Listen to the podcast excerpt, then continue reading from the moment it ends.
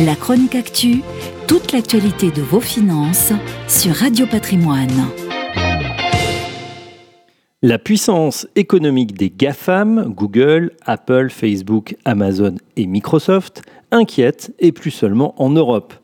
La commissaire européenne, Margrethe Verstager, vient de recevoir le soutien inattendu du président de la FTC, Federal Trade Commission, Joseph Simons. Celui-ci s'intéresse à nouveau aux GAFAM soupçonnés d'entorse aux règles antitrust.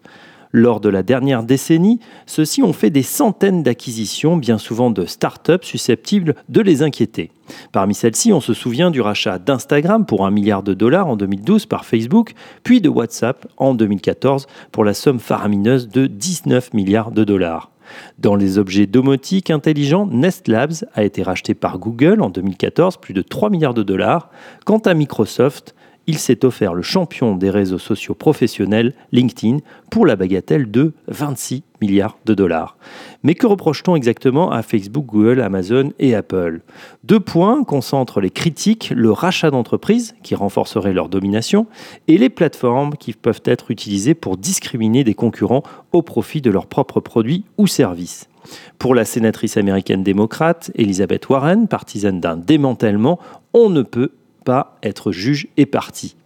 Elle propose par exemple de séparer Facebook, Instagram et WhatsApp, ces trois plateformes collectant toutes des données à des fins de ciblage publicitaire et qui auraient désormais trop de pouvoir. Du côté de Google, c'est la surpuissance de son moteur de recherche qui lui permettrait de favoriser ses services comme Google Shopping, une pratique anticoncurrentielle qui lui a déjà valu une amende de près de 8 milliards de dollars de la part de la Commission européenne. Chez Amazon, le sujet le plus polémique est son double rôle de vendeur en ligne et de plateforme pour des vendeurs tiers. Amazon écrase les petites entreprises en copiant des produits qui se vendent bien sur sa place de marché, soutient Madame Warren, favorable à une séparation. Quant à Apple, il est également dans l'œil du viseur de la lutte anti-concurrence à cause de son App Store. Le leader de la musique en streaming, Spotify, accuse Apple d'y favoriser Apple Music.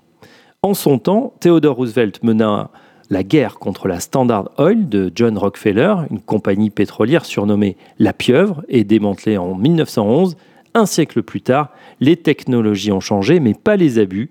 Les nouvelles pompes à cash que sont devenues les GAFAM doivent d'urgence être régulées.